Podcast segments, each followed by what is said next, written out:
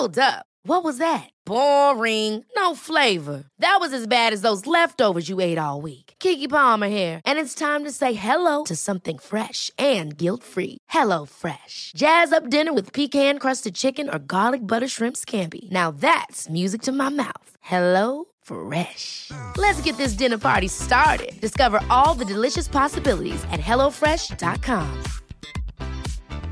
Hey, it's Ryan Reynolds, and I'm here with Keith, co star of my upcoming film, If, only in theaters, May 17th. Do you want to tell people the big news? All right, I'll do it. Sign up now and you'll get unlimited for $15 a month and six months of Paramount Plus Essential Plan on us. Mintmobile.com slash switch. Upfront payment of $45 equivalent to $15 per month. Unlimited over 40 gigabytes per month. Face lower speeds. Videos at 480p. Active Mint customers by 531.24 get six months of Paramount Plus Essential Plan. Auto renews after six months. Offer ends May 31st, 2024. Separate Paramount Plus registration required. Terms and conditions apply if rated PG. Se para el otro viernes. Me escribiste. ¿Se para? Ajá. Me escribiste eso. ¿De acción de parar? No, se para. O sea, Ah, de separar. se ok. para el otro viernes. Escribiste con, no sé, una semana o más de anticipación. Ya se armó. No sé de qué estás hablando. güey. Flippy, tú y yo vamos a conquistar el pueblo. Ah, ya, ya. Hice mis preparaciones, cancelé cosas. ¿Cómo te fue el, el viernes pasado? Por lo visto, no estuviste enterado de cómo se dieron las cosas. Flippy nos cancela. Y a mí me habían invitado a grabar el podcast de mi hermano. Y yo les, yo les había dicho, no puedo el viernes. O sea, porque era, era viernes en la noche. Yo no puedo el viernes. Tengo un compromiso preestablecido, que era este. Sí, con, no sé, 10 días de anticipación. Creo que una semana de anticipación. Ok. Y nos cancela. Entonces, pues digo, pues ya, ya murió el plan. Entonces le hablo a mi hermano. Le digo, oye, siempre sí puedo el viernes en la noche. Ah, con madre. Y ya. Porque murió el plan. Pero veo, veo en tu cara como que ganas de echarme la culpa a mí. No, pe- digo, entiendo que, que una tercera parte del elenco que se iba a juntar no pudo por cuestiones de un viaje. La cuestión que sea, nomás no podía. No Ya, podía, no, pero- No, no, no se sobrecuestiona. ¿Y yo? Pues, ¿qué vamos a hacer tú y yo? ¿Ir a cenar así de, de date, de manita? No, ah, está bien. ¿Irnos de, de juerga? Podemos eh, reagendar eso. ¿Pero a qué, a qué vino esto? O sea, ¿qué necesidad de mencionar esto No, no, no, nada más que... ¿Quieres echar en cara que, que tu idea de, de que soy un mal quedado? No, es una, es una reflexión sobre el hecho que sigo viviendo esos pequeños choques culturales que para mí, cuando tú estableces una fecha, para mí es algo que yo tomo por un hecho que esa fecha va a suceder. Ok. Imagínate que tú le das anillo de compromiso a tu novia. ¿ok? Y ponen de fecha de boda el 26 de julio, ¿ok? Por X o Y circunstancia, antes de que llegue la fecha de la boda, el 26 de julio, truenan. Se pelean, se dicen cosas, como que sale la verdad de cada uno. Y truenan, cortan. Se disuelve el compromiso. Ujú. Tú llegarías a la iglesia a esperarla. y luego le hablarías o- o la exhibirías en tu podcast de que, oye, ¿qué pedo? Ahí estuve. Esperándote. Eso es un shock cultural también. Eso pasaría en Suecia. No, De que te estoy esperando. ¿Cómo, cabrón? Cortamos. Te, te terminamos. Me, me llamaste una cualquiera. no estoy, no lo estoy echando a ti. O sea, yo sé que tú la, la verdad no tenía, tú no tenías la culpa aquí. Quien, quien canceló el plan fue otro. Pero, pero pues, al, al exhibirme aquí, me estás como que echando la culpa y me estás dejando a la merced del público para ser juzgado Mm, pero y condenado. pero estás también aquí para argumentar. Pues me y estoy defendiendo. Sí, Obviamente, entonces- ante un ataque viene una defensa. Mm, está bien. Y da gracias que no viene un contraataque. Porque yo soy letal en el contraataque. Tres toques y te clavo el gol.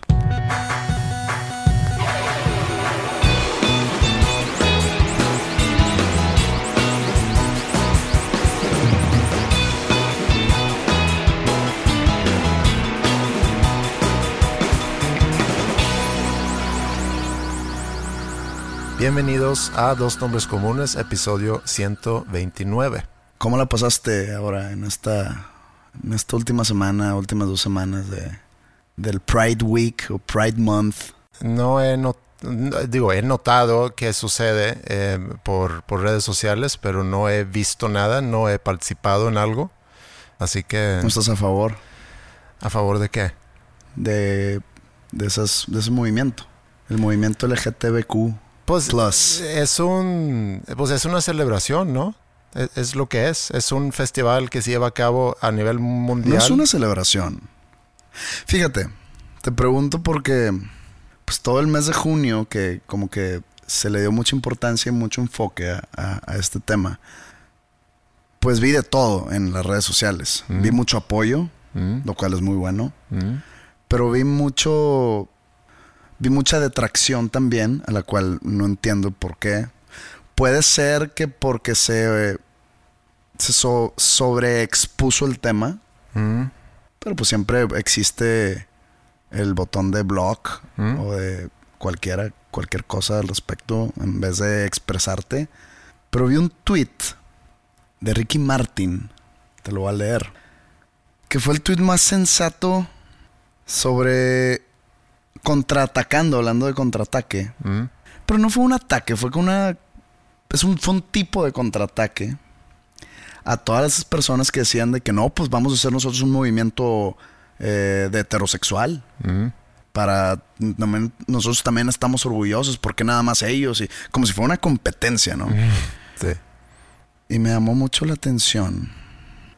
Porque creo que nadie lo pudo haber dicho mejor. Digo, él siendo miembro activo de la comunidad LGTBQ. Dice: El orgullo gay no nació de la necesidad de celebrar el hecho de ser gay, sino de nuestro derecho a existir libres de persecución y discrimen. Ujú. Así que en lugar de preguntarte por qué no hay un movimiento de orgullo heterosexual, agradece que no necesitas uno. Sí. Estoy totalmente de acuerdo. Yo también.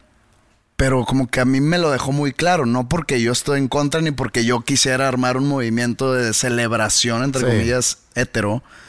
Pero dijo, él dijo, no, no nació la necesidad de celebrar. Tú dijiste ahorita es una celebración. Pues no, no Pues, es una celebración. Ok. Sino a exigir el derecho Sí. de existir libres de persecución, libres de discriminación, libres de, no sé, repudio social, si es que existe eso. Hay varios países en el mundo donde es ilegal y donde corres. Rusia, ¿no? Rusia es uno de ellos.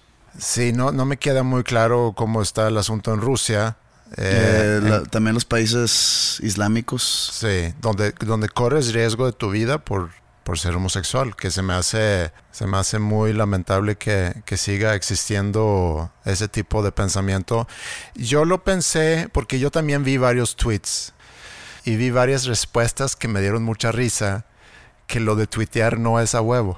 Hay un hashtag que, que me, da, me da mucha risa de una persona que yo sigo.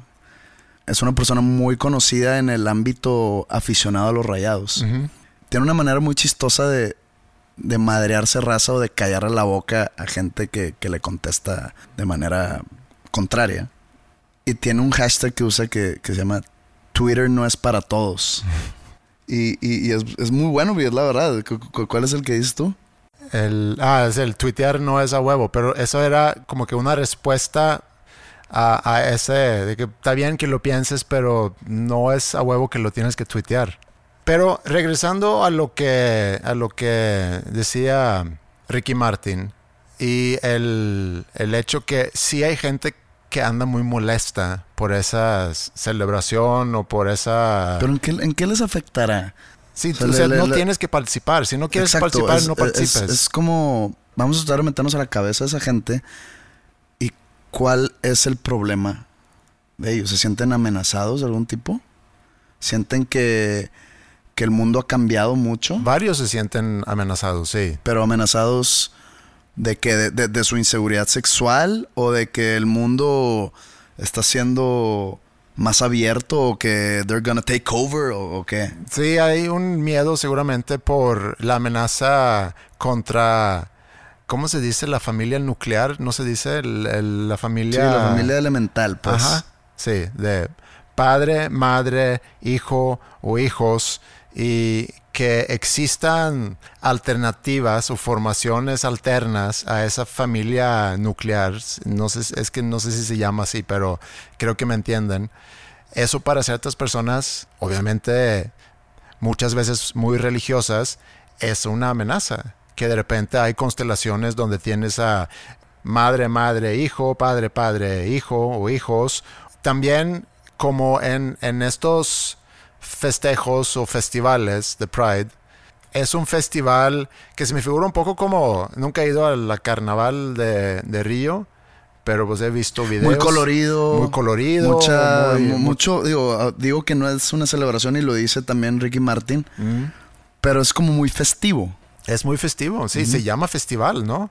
El de Río de Janeiro, sí. No, no, no, pero Pride Festival se llama, ¿no? ¿Se llama Festival? Según yo, sí.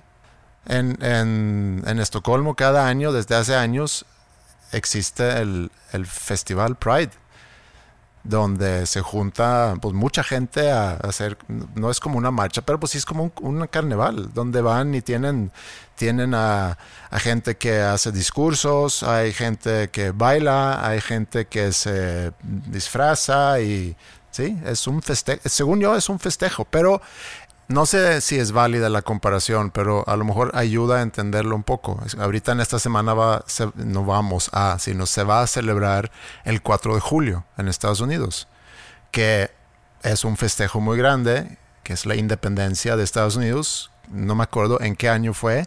1776. Ándale. La liberación o la independencia de los ingleses. Entonces es una liberación que entonces cada año se celebra el, el 4 de julio. Yo veo un poco a, a- a los festejos o el festival de Pride. Es una marcha, ¿no? Así le llaman, marcha. Ok, está bien. ¿Y marchan? Mm, No, ¿verdad? Te podré echar mentiras y que yo fui ahí a brindar mi apoyo, pero pues no fui. Quisiera saber el número de personas héteros que fueron a esa marcha a apoyar. A apoyar realmente, no de mirones. Hay de todo. Hay mirones y hay los de apoyo y a final de cuentas... O sea, la mejor manera de apoyar es tratar igualitariamente a las personas de esa comunidad. Y cuando digo personas de esa comunidad, gays, transgéneros, lesbianas, bisexuales. Pues tratarlos igualitariamente, ¿no? Sí, e- eso, Eso, es la mejor manera de apoyar. Sí, no tienes que ir No, no, no, a no, aplaudir y a participar. No, y... no, no, me siento culpable por no haber ido. Simplemente quiero, quisiera saber si va mucho hetero, hetero, a esas marchas. Yo, yo creo que sí, y creo que obviamente depende en qué país, porque esas Y, y depende, marchas y depende también... de, qué, de qué tipo de razón es Sí. por la cual estén ahí. Para subir sus stories en el Instagram, También, sí, es colgarse medallas. colgarse Sí, medallas. siempre. Pero pienso en, en esa gente que tanto lo critica y que lo ve como algo muy raro y a cada rato sale, sale esa gente pendeja que dice que es algo curable y es algo que con terapia se puede resolver y demás. Y siempre pienso, ¿qué pasaría si esas personas llegaran a tener un hijo o una hija homosexual? Qué pesadilla, tanto para ellos, pero sobre todo para su hijo o, para, o su hija. Y la verdad, ya estamos a estas alturas, en el 2019, Yo no estoy de acuerdo cuando se usa eso que vas es que estás a punto de usar. ¿no? No, porque siento yo que es como tomarle ventaja o usar a tu favor el presente como si estuviéramos demasiado avanzados, como si estuviéramos llegando ya al final de un conteo de que a estas alturas, güey. O sea, como si el mundo se, hubiera se va a acabar en el 2022. A esas alturas, ¿por qué sigue pasando eso? Lo- yo creo que lo mismo decían en 1944 con algo. ¿Cómo estamos en 1944? ¿Cómo es posible que siga pasando esto? son cosas que nunca van a dejar de suceder. Va a empezar a, también como por ejemplo el voto a la mujer. Te apuesto que cuando la, la mujer no tenía voto, decían lo mismo. A estas A alturas. estas alturas, no sé en qué año, no, no, no le voy a pegar al intelectualoide, pero digamos, 1960. ¿Cómo que a esas alturas de 1960 la mujer no tiene el derecho a votar? Pero eso es a lo que voy. O sea, si tú, si, si pensamos, y vamos a suponer que eran los 60 o los 50 no, no sé en qué año, pero la, la verdad es que 60 creo que no está tan mal esa, ese número porque fue hace relativamente poco. Obviamente, en diferentes lugares del mundo sucede en No, pero diferentes no, no, momentos. acá no es, no es la exactitud de mi, Sí. de mi declaración. Nada más la idea detrás de eso de que a esas alturas en 2019 se me hace muy raro que haya gente que sean detractores del movimiento. Pues que no es un movimiento, es, o sea, es- vamos a ponerle otro nombre. Eh, comunidad tampoco para mí se acomoda. Son personas. Porque sí, son personas, pero O sea, com- todos somos sí, personas, exacto. con a eso- diferentes a eso voy, preferencias, con a- a eso voy. ¿Por qué, circunstancias. por qué comunidad gay? A ver, para mí, la, si vas a hablar de comunidades, Sí. pues es una comunidad indígena, Sí, por pero, ejemplo. Pero estás llegando, perdón, estás llegando a algo que yo creo que es muy importante y que yo he pensado mucho últimamente. Y, lo mencioné en el episodio 101, creo. Y ahí me criticaron varias cosas porque yo hacía referencias a Jordan Peterson y para mucha gente Jordan Peterson es muy controversial, etcétera, etcétera. Pero dice él algo sobre la política de las identidades donde todavía tenemos esta necesidad de, de- de agrupar a la gente. Esta es la comunidad gay, esa es, no sé si existe una comunidad heterosexual, supongo que no, esa es la comunidad de los judíos, esta es la Exacto. comunidad de eh, eh, los... eh, comunidad de judíos, la comunidad indígena. ¿Por qué tiene que haber una comunidad? Esto ya lo habíamos tocado también antes. ¿Por qué llamarla comunidad? ¿Por qué apartarse? que Ellos, son apartados. yo sé que son apartados y ellos están peleando por no ser apartados, por ser parte de un todo. Sí. somos personas, somos ciudadanos, somos contribuyentes al, al erario, tienen los mismos derechos y obligaciones que cualquier persona, sin importar preferencias o demás. Yo creo que, que si tú formas parte de una minoría, eso es lo que yo creo, nada más. Porque, digo, pudiera decir que formo parte de una minor- minoría como sueco en México, pero no formo parte de una minoría. Pero, Pero es que cuando se habla de minoría, se habla mucho de, de- de etnia ajá, o incluso de nacionalidad, como Sí. tú lo estás manejando. Realmente la- las personas homosexuales son parte de una minoría. sí. O sea, la preferencia sexual Sí. te divide en cuestiones Pero no- similares a la etnia. Pero es que con, con minoría también se entiende que uno, que es la menor parte de algo más grande, es una minoría, y que sufren consecuencias negativas los, por ser una minoría. los de la cienciología son parte de una minoría. Pero quizá no sufren consecuencias negativas por formar parte de esa minoría. O sea, aquí en México predomina el catolicismo. Mm, A los protestantes aquí en México se los considera minoría. O sea, si llega un, un señor que dice, no, pues yo soy bautista eh, o luterano y pues soy minoría, ¿lo tomaré en serio eso que dice soy minoría? Pues sí, es una minoría.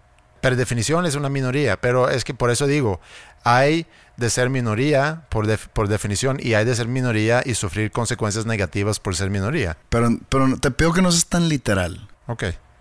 ¿Qué me estás pidiendo? Porque tú dices, pues es una minoría porque son menos. Ajá. No seas tan literal. Ok. Sea un poco más... Abierto. ¿Cómo- Flexible. ¿Cuál, ¿Qué es lo contrario de literal? Eh, ¿Figurativo? Ok, figurativo. Continúa.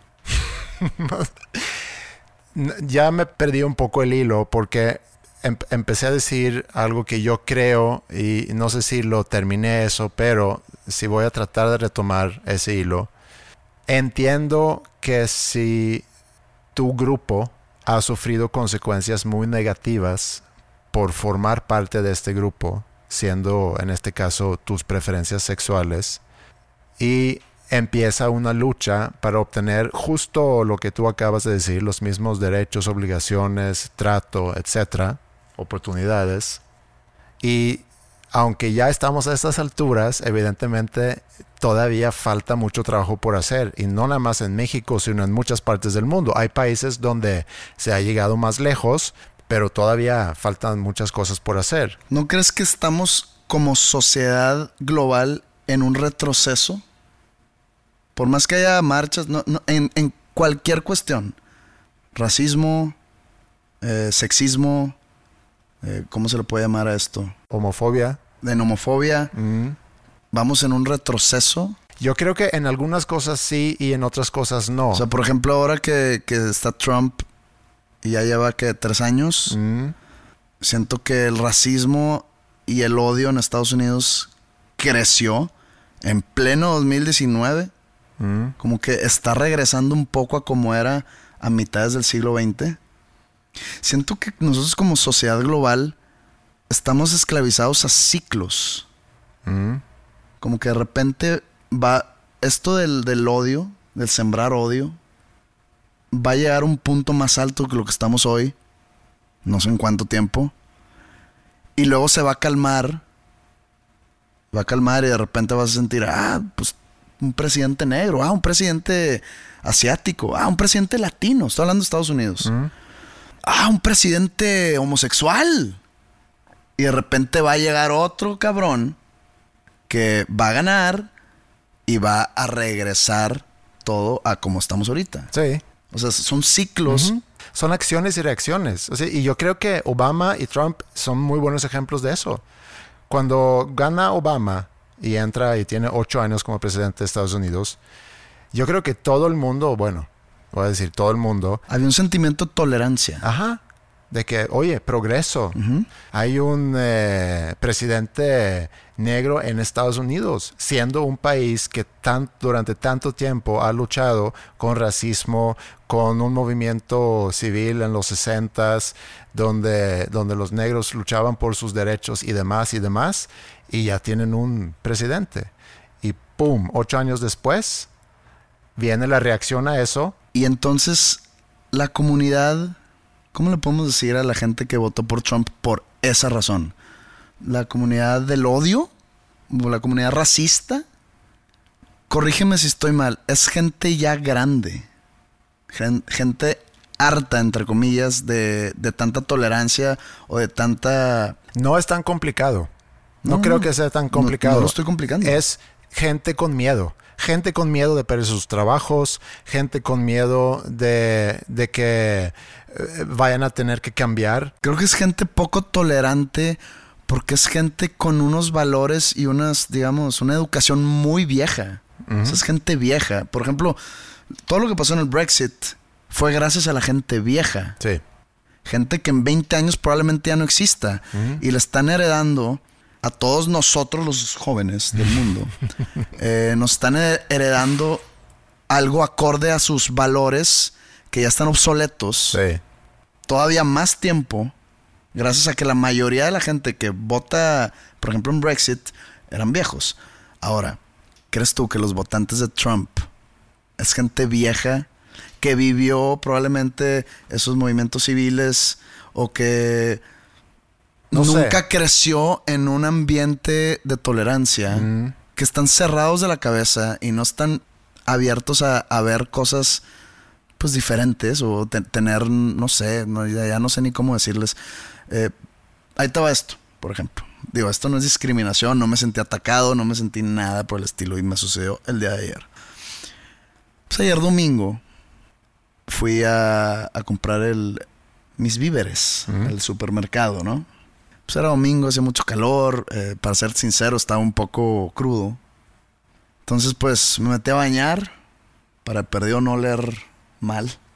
Me puse unos shorts de mezclilla, me puse una, una t-shirt, unos tenis, pelo mojado, suelto. Para los que no saben, tengo el pelo largo y está un poco más largo de lo, lo acostumbrado en un hombre. Pues me voy al súper y me topé a una amiga de mi abuela, que, que ya falleció mi abuela. Una amiga de antaño que hace años que no veía, ¿ok? una señora de ochenta y tantos años. ¿Cómo estás, mijito? Hace mucho que no te veía, nada más veo, este, te veo en, el periódico, en las noticias, no, hombre, pues muy famoso tú. Y pues le digo, tía, malamente. Pero pues es una señora, no le voy a decir, no sé, no me acuerdo cómo se llama. No, sí, tía, pues ahí la llevamos. Y, yo, y pues ya te imaginas la escena, ¿no? Yo, pelo largo, mojado, una t-shirt, unos shorts de mezclilla rotos y unos tenis ahí, parece un por de cero. Y crudo. Y crudo aparte. Y la señora así como que se me queda viendo y me dice, ay, ¿ya cuántos años tienes? y yo, pues cumplo 39 en los próximos meses, tía. Le cambió el semblante muy cabrón. Oye, ¿ya te casaste? Y yo, no, no. Ay, como que no, no supo ni qué decir porque le sorprendió cómo me veía, le sorprende mi, pues, mi profesión, le sorprende Tu estado civil. mi estado civil. Entonces eso está, no amenazando, pero voy a usar el verbo, eso está amenazando como que su, su visión de cómo es la vida, De la sociedad. de la sociedad. Sí. Entonces yo me imagino que esa señora se imaginó a su esposo a los casi 40 años, vestido como un señorito que es, de que cómo han cambiado estas generaciones. Y si es que vive su señor esposo, estoy seguro que digo, ¿cómo ves que no- me, me topé a Pepe Madero y ya va a cumplir 40 y trae las greñas hasta los hombros y trae unos shorts todo roto en pleno domingo, Día del Señor? Como que me, me llamó la atención ese ataque, entre comillas, no fue ataque ni mucho menos, pero me, me dio risa, no, no me sentí ofendido ni nada.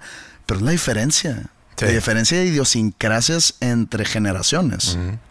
Entonces creo que algo tiene de eso, todo esto del racismo, del odio, va por ahí, ¿no?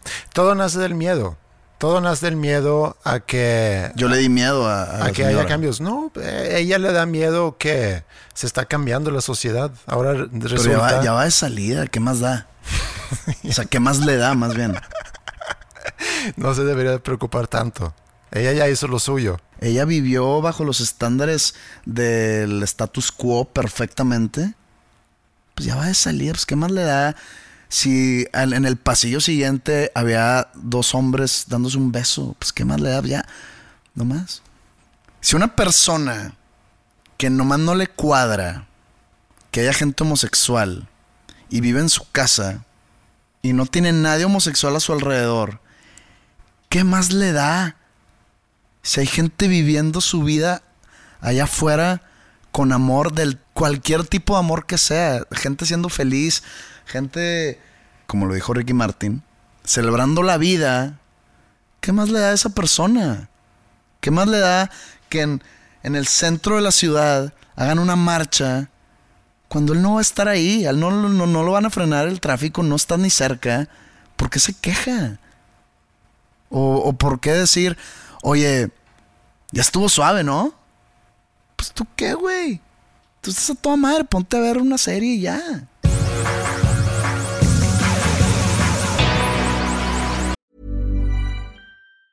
Many of us have those stubborn pounds that seem impossible to lose, no matter how good we eat or how hard we work out. My solution is PlushCare. PlushCare is a leading telehealth provider with doctors who are there for you day and night to partner with you in your weight loss journey. They can prescribe FDA-approved weight loss medications like Wagovi and Zepbound for those who qualify. Plus, they accept most insurance plans. To get started, visit plushcare.com slash weight loss. That's plushcare.com slash weight loss. Planning for your next trip? Elevate your travel style with Quince. Quince has all the jet setting essentials you'll want for your next getaway, like European linen, premium luggage options, buttery soft Italian leather bags, and so much more. And is all priced at 50 to 80% less than similar brands. Plus, Quince only works with factories that use safe and ethical manufacturing practices. Pack your bags with high-quality essentials you'll be wearing for vacations to come with Quince. Go to quince.com slash pack for free shipping and 365-day returns. Muy al inicio del episodio platicamos sobre choques culturales y esa, esa salida que íbamos a tener el, el viernes pasado. Y ayer tuiteé yo algo ayer domingo que realmente no es algo, es algo muy poco sueco de mi parte de haberlo tuiteado, pero es algo muy mexicano. Hasta pudiera ser algo gringo hacerlo. Lo tuiteé no porque es algo que yo siento o pienso, sino sabía que iba a tener una reacción entre, entre la gente que me sigue. ¿Qué, qué tuiteaste? Tuiteé que hay pretendiente en la casa y no soy invitado a la cocina. ¿Qué tiene eso de mexicano? ¿Y qué tiene eso de poco sueco? Porque en México es muy común que un papá de hijas habla o hace pedo alrededor de, de los pretendientes, de novios y están los chistes de yo me paro en la, en la puerta con, Mi escopeta. con mi escopeta y hay que mantenerlos lejos, etcétera, ¿no? Todo que nace de una, de una protección y de, un- de unos celos.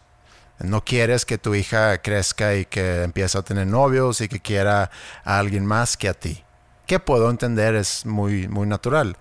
Pero creo que eso no sucedería en Suecia. O sea, no, no son ese tipo de chistes que se usan ahí. ¿Trae algo de machismo es todo esto?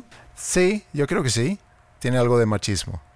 Tiene algo de, de, de- de darte tu lugar, como el papá, el, el hombre de la casa, y que de repente venga otro hombre o chavito, señorito, A querer retarte. pues con intenciones con tu hija. Y sí, sin duda tiene algo que ver con machismo. Pero yo no veo el que haya causado, digo, te, te, te creo que haya causado un tipo de furor. No, furor no. No, no furor, pero algunas respuestas. Ajá. ¿De qué tipo? No, de, vos de, lo que digo. ¿Mera interacción o, Sí, o interacción. alguien retándote? No, o no, no. Ah, ok. No, ya, nada de eso. Qué bueno, qué bueno. Ya me había asustado. No, no, no. O sea, haciendo segunda, como si mi tweet fuera, que no había otra manera de interpretarlo, que tampoco fue un experimento social, sino simplemente sabía que iba a tener cierta reacción y por eso lo tuiteé. Cuando en realidad me vale madre si hay un pretendiente Ignoraste en el, la casa. eh, ignoraste el hashtag. El tuitear no es de huevo. Ignoré el hashtag, sí. Se me hizo como que chistoso porque sabía cuál iba a ser la reacción. Y también tomando en cuenta pues, la cantidad de comentarios que recibo. De suegro y así. Pude, no tenía ninguna necesidad de hacer ruido sobre eso. No había ninguna razón. Tuitear no es de huevo. Tuitearnos de a huevo, sí, pero, pero estoy tratando de ir un poquito más allá del, del tweet en sí. Querías ver arder el mundo desde la comodidad de, de, pues, al parecer de tu cama, porque no estabas invitado ahí a la sala de tele o a la cocina.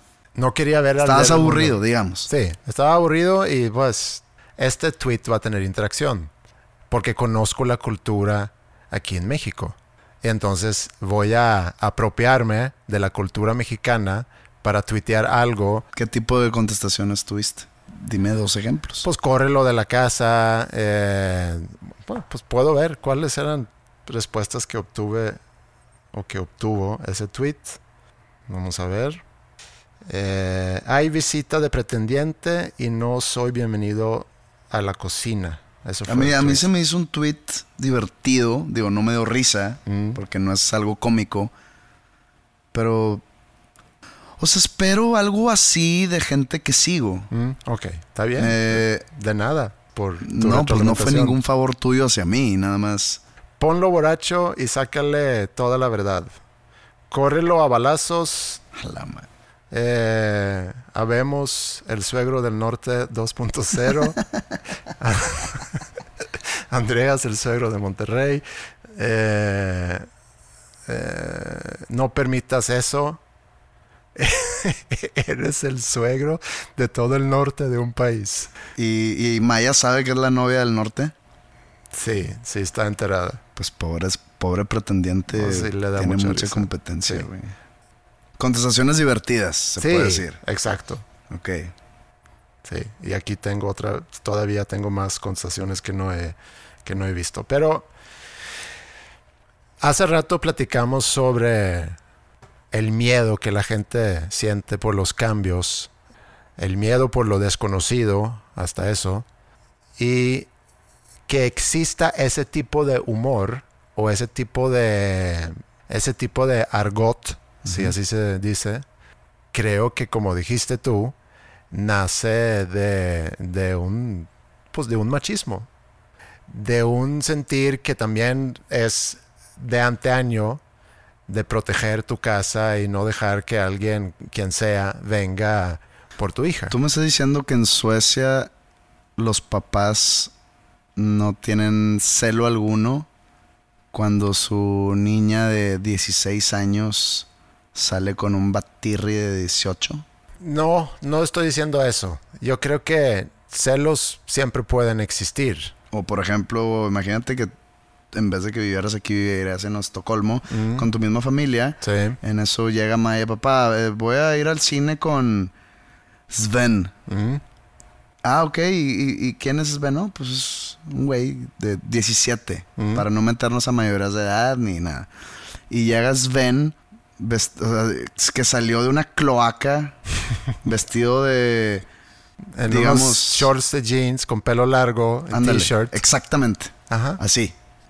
¿Cómo te pondrías? Pues, Eh, Tú siendo un papá sueco viviendo en Suecia con, eh, con hijos crecidos en, y, mucho y gusto, en. Suecia. Cuéntame de ti.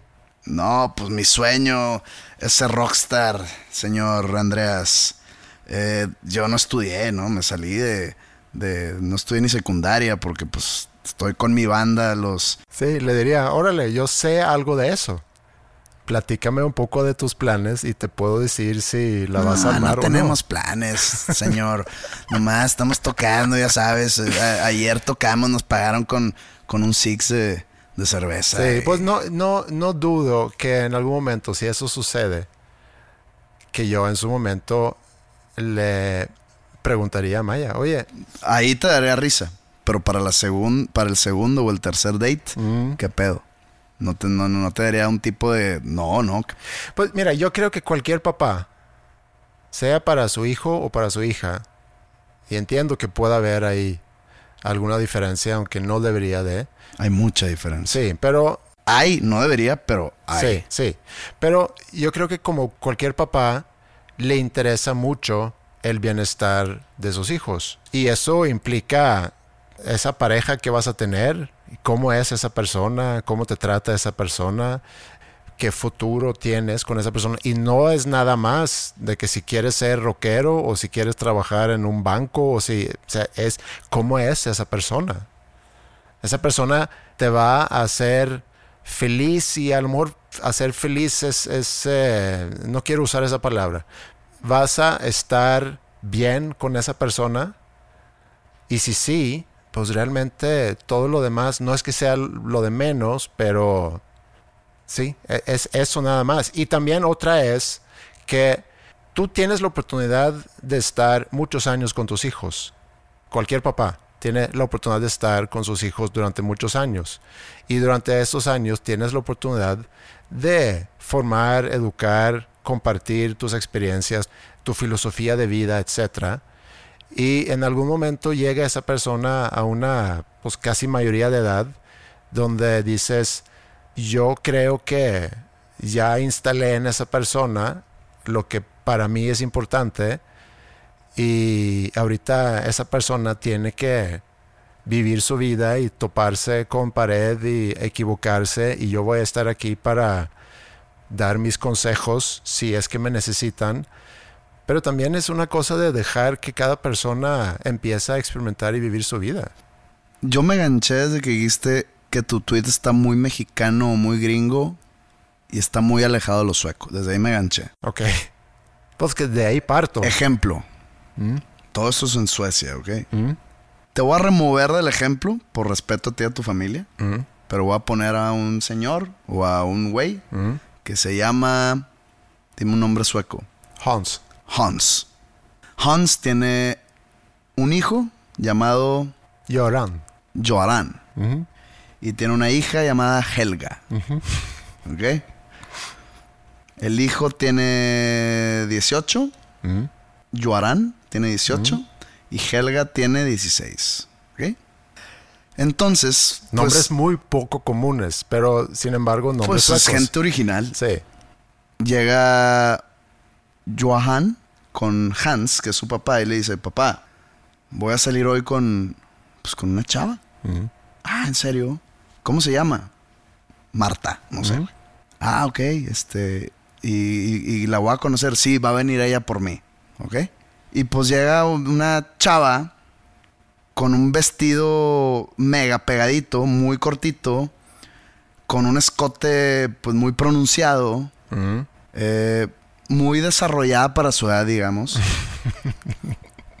este, y pues muy, no sé cuál sea la palabra, muy sexual su atuendo. Ok. Tú me estás diciendo que Hans no va a decir, no va a dar dos este, palmadazos en la espalda. Venga, mijo, ya sabes que, que no te gustaría que esa fuera tu nuera, pero como es hijo, dices, ándale, mijo, pásesela chingón. No. Espérate. Y, y por dentro dices, uh, qué envidia. Quisiera yo tener otra vez 18 años porque estaría yo. Pero y luego, una semana después, llega Helga y le dice a Hans: Papá, me invitaron a salir. ¿Quién? Johan. ¿Y quién es ese pendejo? Le gusta mucho la música.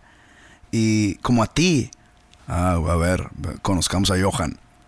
Y llega lo equivalente a la chava esta, Marta, pero llega Johan. Pues, cu- ¿cuál sería el equivalente? ¿Tipo un male stripper? Eh, De que con, con, un, con un chaleco sin camisa abajo, pero de piel. Y con, este- esos, con esos pantalones Sí, que... de- y mamado el vato. Que ha habido mi Hans. Vengo ya a tu hija, yo te la cuido, no te preocupes. y la abraza así, le da un beso en la boca y, y se van. Ahí sí te culeas. O sea, con tu hijo le das unas palmadas en la espalda y a tu hija. Todo esto pasando en Suecia, no, me- no tú. Esto no, no- no entonces aplica me, a ti. Me pides hablar por todo un país. Tú empezaste hablando por todos dos países. Entonces- razón. Entonces te lo estoy volteando. Sí. ¿Qué pasaría eso? O sea, ¿qué pasaría en Suecia con este ejemplo? ¿Te preocuparías, tú, si tú fueras Hans, te preocuparías por tu hijo de que, no, este, se ve, se ve muy Ok, nalgas prontas la entran niña, otros, entran aquí otros factores. por ejemplo? Ya, te- ya, ya mencionamos aquí el factor machismo. Otro factor en Suecia es que existe una independencia entre padres e hijos a muy temprana edad en Suecia. Tú en tus ejemplos estás usando chavos y chavas de 17 años, 18 años. Creo que la edad promedio o promedia de salirse de su casa para vivir solo es 19, 20 años en Suecia. Todavía no llegan a esa No, no, todavía no llegan ahí, pero están por ya llegar ahí. Entonces existe ya una independencia. Creo que en general, y, y todo este segmento del, del- del podcast, estamos generalizando. Bueno, estoy generalizando. Tú me estás poniendo contra la pared. No, no, no, no. te, No, estoy no, te estoy pidiendo que me digas qué pasaría. Sí, está bien. Porque al parecer lo que entendí sería trato igual. Ah, mijito, pásatela bien. Ah, mijita, pásatela bien. Sí, pásatela bien, pero no con ese, no en ese contexto que No, no pásatela bien y no le vas a dar un condón, ¿verdad? Nomás, diviértanse. eso es como que... el- pero, pero el- tampoco quiero hacer sonar que lo que pasaría en tu interior. Sí. Si Maya llega el día de mañana a la casa, o si Mila el día de mañana llega a la casa con alguien, yo quiero pensar, y ojalá y, lo pueda cumplir también en la vida real, porque una cosa es lo que piensas que eres y que piensas que, que vas a actuar y demás, entonces sí tengo que hacer ese disclaimer, pero me gustaría pensar que pudiera yo tener la apertura en si mis hijas escojan salir con alguien que hayan tomado esa decisión en base de, de una educación que tienen o a un razonamiento que, que Está, tienen. eh, la- las, los chavillos de mi ejemplo están muy chiquitos, como ya sé que dices tú que a los 19, 20. Lo último que se les cruza es el matrimonio. Entonces, van a salir y no te vas a enterar lo que va a pasar. No, estoy de acuerdo. ¿Cuál es tu sentir? No, no cuál es tu actuar. ¿Cuál es tu sentir? En una familia nuclear sueca. Eso está pasando en Djurgarden, en Estocolmo. Zona muy fresa, pero. Bueno, ok. ok, está pasando en los, En un en los suburbio. proyectos en las afueras Pero, de Estocolmo. Sí, yo creo que es. o- ojalá que se la pasen bien y ojalá nadie salga lastimado. Y, y te vas a quedar bien tranquilo viendo la televisión sueca gubernamental. ¿Sí? Así es. Ah, No te creo nada, pero bueno.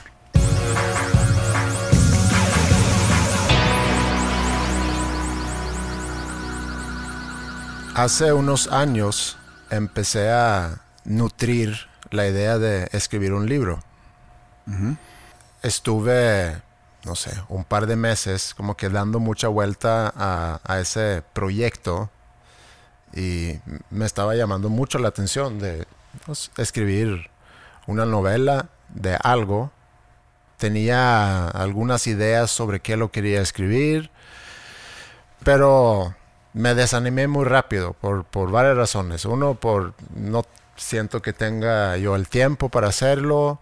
No estoy muy seguro pudiera yo encontrar una historia, si tengo la capacidad y también no sé si soy suficientemente bueno para contar una historia. Entonces lo dejé ahí. Y hay quienes son muy buenos para contar historias, no nada más historias escritas en un libro, en un guion, en una serie, en una película, sino hay personas que en eventos sociales tienen esa capacidad de entretener.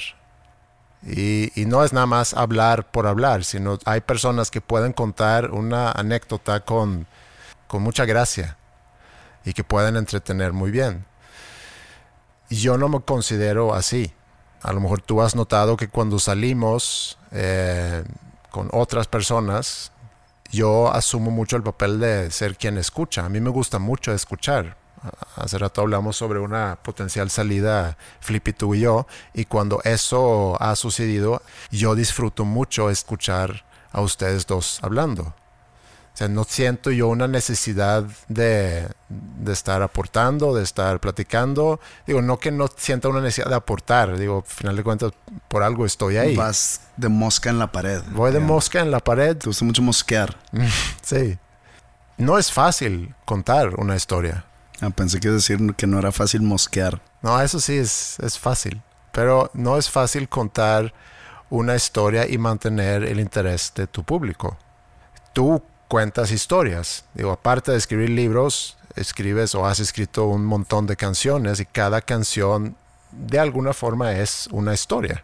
Pero no lo estoy contando al momento. No, no, no. Tienes tiempo para prepararla y, y demás. Y luego las presentas en vivo, obviamente, pero no es algo que... No es algo, no es algo espontáneo. no es algo espontáneo. Se necesita mucho carisma, creo. Sí, Mucha seguridad. La seguridad de que tu historia es interesante. Bueno, hay gente que, que tiene una sobre seguridad que de repente es de que, güey, mejor ya no cuentes nada. Me ha tocado. sí pasa. Pero yo no me considero un contador de historias, más bien disfruto mucho escuchar en eventos sociales o en momentos cuando salimos y demás. Pero disfruto mucho de repente preparar contenido y historias para este podcast. Y eso es una manera para practicar de cómo contar una historia. Existen diferentes formas o diferentes técnicas para contar una historia. Por ejemplo, tú ves una serie y no siempre es cronológico, no siempre empieza y luego pasa el tiempo y conforme vaya pasando el tiempo se va moviendo la historia. Dark es un muy buen ejemplo de una serie que, que te, te logra confundir mucho porque brinca en el tiempo. Breaking Bad eh, también tenía ese elemento. Pero lo llevaste a un nivel muy profesional. Yo pensé que estábamos o que íbamos a hablar sobre contar historias amateurmente, de que en una reunión o en una fiesta. No, no, no voy a eso porque eso es algo que no creo que yo pudiera desarrollar. Más bien estoy ahorita explorando una posibilidad de poder contar historias escritas. O sea, si es viable que yo algún día pudiera sentarme a escribir un libro. Tampoco es muy espontáneo eso, ¿eh? No, no, no, no lo es. Por eso estoy separando entre el sentarte a preparar una historia, porque quiero pensar que no todos los autores, yo no sé si Stephen King es el alma de la fiesta contando anécdotas cuando él tiene reuniones sociales, aunque sea muy bueno para contar No historias. creo, es como si yo llego a una fiesta y me dicen, sobres, si me dan una guitarra. Mm. Pues no, güey. Pero si eres una persona en eventos sociales que te gusta hablar mucho. ¿Me estás criticando? No, nada más, es una característica. Pues tengo mis puntos de vista, tengo mi opinión que Sí. quiero siempre exteriorizar para, digamos, romper el gris. No me gusta a mí el gris. Sí, mi análisis es que cuando tú te sientes en confianza, tú no batallas para... Cuando me siento en confianza, eso es clave. Sí, Cuando estoy medio incómodo, soy la persona más tímida del lugar. y eh, yo me considero muy parecido a eso, pero aún sintiéndome en confianza, tiendo a ser la persona que escucha. Preparé algo que yo quería contarte a ti, pero lo hice como un cuento. Y lo preparé porque sé que no lo podría yo hacer bien si fuera algo espontáneo. Entonces vas a leernos algo. Te voy a leer algo, sí, sobre mi abuelo Paul, Paul, que creo que no he platicado de él aquí antes. porque tiene un nombre en inglés. Es un nombre danés, P-O-U-L, Ah, P-O-U-L. ¿ah? Paul. Ok. He contado sobre Vanda, mi abuela, Banda. Vanda. Cuando gritan en los conciertos, ¿cómo está la banda? Ella levanta la mano. Y la Vanda- ¡Estoy bien! Sí. ¿Cómo está? Sí. Eso, eso le pasaba mucho. Le pasaba mucho. Sí. Cuando iba al concierto del Tri, ¿cómo le hacía? ¡Ah, esa banda tan loca, chinga! Y Sí. tu abuela, ¡huevo! que se oiga la banda. Y, ella, Y todos callados. Grite, y grite. Sí. Ella también va a figurar en esta historia, pero el enfoque es más hacia mi abuelo Paul. Y me gustaría contártelo como si fuera algo de un libro. Dos, tres páginas de un libro. Una pequeña historia en la cual trataré de describir quién era y nuestra relación. ¿Está padre la historia? Tú me vas a poder decir después. No voy a tener el corazón de decirte que no está buena si no está buena. Ok, entonces no tienes que decir nada, puedo yo terminar la historia, podemos ir a corte y no tenemos que volver a tocar ese tema jamás. Ok. ¿Sí? Entonces, ponte cómodo. Venga. Mi papá me despertó temprano.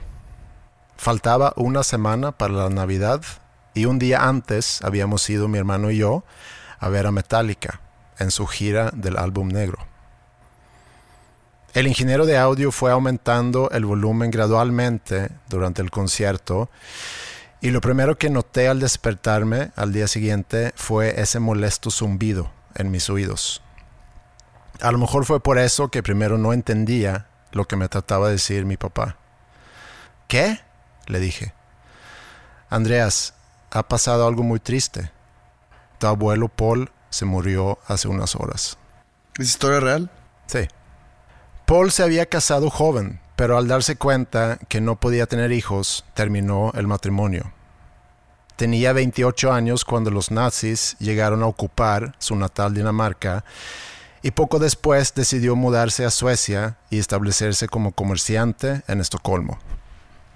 De niño podía pasar horas en su enorme escritorio que estaba en la sala de su departamento, esculcando los cajones para admirar sus monedas de otros países y cajitas con plumas de diferentes hoteles en el mundo. También me gustaba jugar con sus pipas. Recuerdo cómo escogía entre sus pipas, cómo la preparaba con tabaco como si fuera una especie de ritual. Con cuidado sacaba el tabaco de su bolsa y lo empujaba hasta el fondo del hornillo de la pipa con su pulgar. Una vez llena, se quedaba observándola por un momento antes de prenderla con un cerillo. Me gustaba mucho el olor de humo de la pipa. Hoy en día no ves a gente fumando tabaco en pipa. Wanda había llegado a Suecia de Polonia en 1946 junto a su esposo Bruno. La guerra había terminado y los rusos se habían instalado en Varsovia después de haber vencido a los nazis. Su hija Marika se había quedado con su abuela Clotilde en Polonia porque no contaban con los documentos necesarios para poder salir. Bruno era un tenor reconocido en Suecia y había conseguido un permiso para salir de Polonia junto con su esposa para realizar un par de conciertos en el país escandinavo. Su intención era quedarse ahí. Sin embargo, Bruno, animado por los éxitos en Suecia, soñaba con continuar su carrera en los Estados Unidos. Wanda quería reunirse con su hija y su mamá, así que Bruno cruzó el Atlántico solo en búsqueda del sueño americano y dejó a su esposa en Suecia sola, donde no conocía a nadie ni el idioma. Wanda no quería regresar a Polonia, odiaba a los rusos, poco tiempo después de haber sido dejada por su esposo, conoció a una pareja sueca que a su vez conocía a un capitán de un barco que viajaba entre Polonia y Suecia. La pareja le prestó dinero para sobornar al capitán a ayudarla a sacar a su hija y a su mamá de Polonia. Fueron descubiertas, pero por suerte el barco ya estaba en aguas internacionales y no había qué hacer con ellas más que dejarlas continuar el viaje hasta Suecia. Por fin estaban las tres generaciones reunidas y lograron rentar un pequeño cuarto de asistencia en una casa al sur de Estocolmo. Un día, la pareja que le había prestado dinero a Wanda le contó que conocieron a un señor danés llamado Paul, que vivía solo, pero que viajaba mucho y que a lo mejor podían quedarse en su departamento. Paul cedió su recámara, la única que había en el departamento, a Wanda, Marika y Clotilde. Cuando se quedaba en Estocolmo, dormía en un sofá justo en la entrada del departamento, y ahí dormía toda su vida. Paul siempre había querido tener hijos, y la pequeña Marika llegó a llenar ese vacío en su vida. Pasaba mucho tiempo en ese departamento, y seguido me quedaba a dormir no necesariamente porque mis papás andaban de viaje, sino porque quería pasar tiempo con mis abuelos. Nos decían a mi hermano y a mí que éramos el regalo más grande que les había dado la vida. Un día estaba en el patio de mi kinder jugando y vi a mi abuelo pasar caminando rumbo a la estación del metro. Corrí a la barda que separaba el patio de la calle y gritando le dije, Abuelo, abuelo. Se frenó y se acercó a la barda. ¿Quieres unos dulces? me preguntó. No era permitido, pero a mi abuelo no le importaban las reglas. ¿No eran permitidos los dulces? No era permitido llevar dulces al kinder. Ah, ya. No era permitido, pero a mi abuelo no le importaban las reglas. Si yo quería dulces, él me los daba. Espera aquí, dijo. Voy a la tiendita. De pronto regresó con una cajita de dulces de caramelo. No le digas nada a tus maestras y no le digas nada a tu mamá. Numerosas veces me regalaba cosas y siempre me decía, no le digas nada a tu mamá. Mi abuelo tenía un Ford Granada, blanco y café. Me llevaba a donde tenía que ir, a mis partidos de fútbol y de hockey. Durante los veranos vivíamos todos juntos en nuestra casa de campo y mi abuelo me llevaba a mis prácticas de golf. Se quedaba esperando, viéndome mientras pegaba pelota tras pelota en la tee de práctica. De todos, era quien más festejaba mis logros en los torneos de golf. Tu, tu mamá es marica. Sí. Porque es un hombre. Sí. Luego la raza va a empezar a Sí. Sí. Entonces, tu abuelo no es tu abuelo. No es mi abuelo biológico, Ok. pero yo no conocía a mi abuelo biológico, A Bruno. a Bruno. ¿Y se hizo famoso Bruno?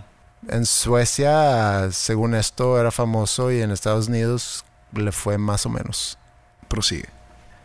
Cuando yo tenía 17 años, le dio un derrame cerebral y le afectó su habla y su memoria corta. Antes hablaba sueco con un acento danés, pero ahora utilizaba más palabras daneses y a veces era difícil de entenderlo. Mi abuelo mostraba un gran interés en mí. Siempre quería saber cómo me iba en la escuela y en el deporte. Le encantaba que le platicara sobre mi vida.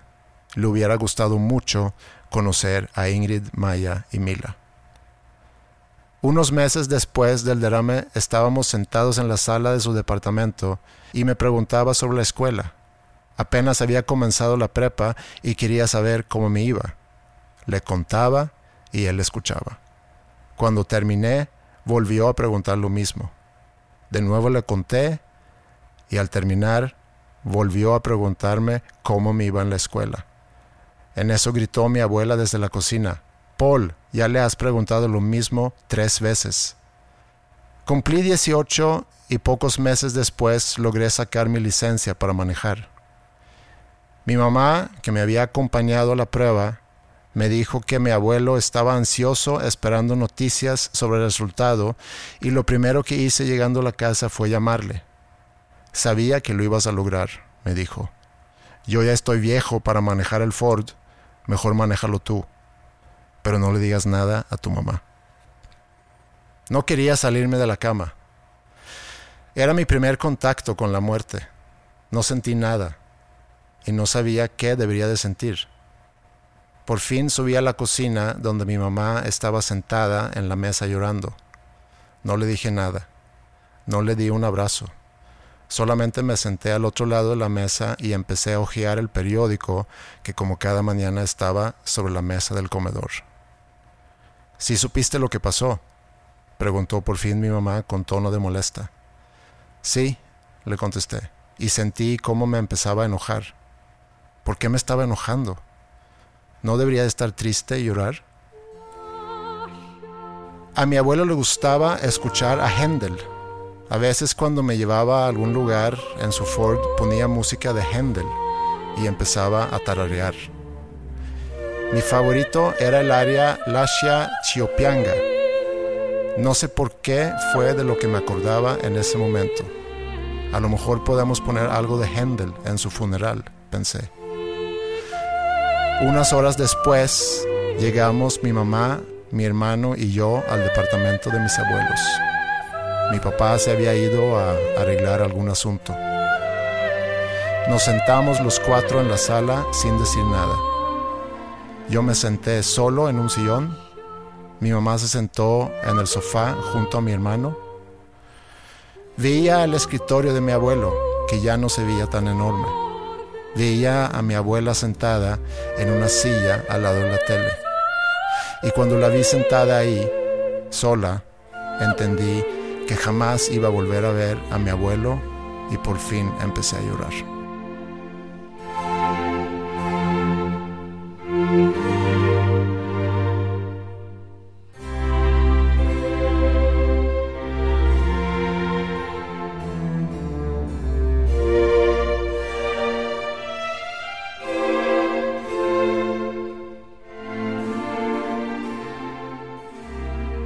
Sí me gustó, ¿eh? ¿Sí? Sí, no, o sea, ya sé que estás como que tratando de empezar a contar una historia o escribir. Está, está bien, nada más necesita una pulidita en cuestión de los tiempos. De, o- bueno, es mi opinión, ¿no? Ajá.